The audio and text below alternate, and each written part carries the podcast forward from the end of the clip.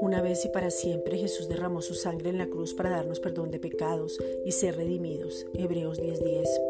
Una vez y para siempre anuló el acto que nos era contraria y la clavó en la cruz. Colosenses 2:14. Y por eso no hay ninguna condenación para los hijos de Dios. Romanos 8:1.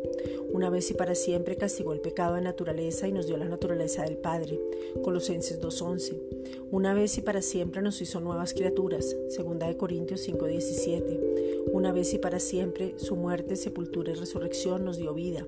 Colosenses 2.13.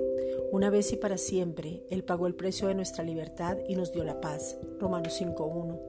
Una vez y para siempre Jesús apartó y abolió el pecado. Juan 1.29. Una vez y para siempre Él venció y destronó a Satanás, donde nos dio la victoria y triunfó en la cruz. Colosenses 2.15. Una vez y para siempre abrió el cielo y las bendiciones son nuestras. Efesios 1.3. Padre, gracias porque una vez y para siempre Jesucristo se llevó toda enfermedad y dolencia en su cuerpo para que tengamos salud y sanidad divina. Isaías 53, versículos 4 al 5.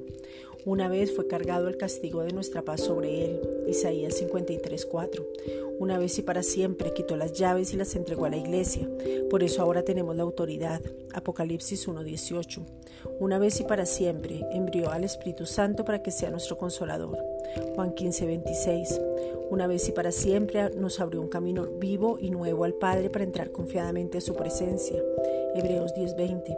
Una vez y para siempre por medio de la obra redentora nos dio la confianza para no temer. Romanos 3:24.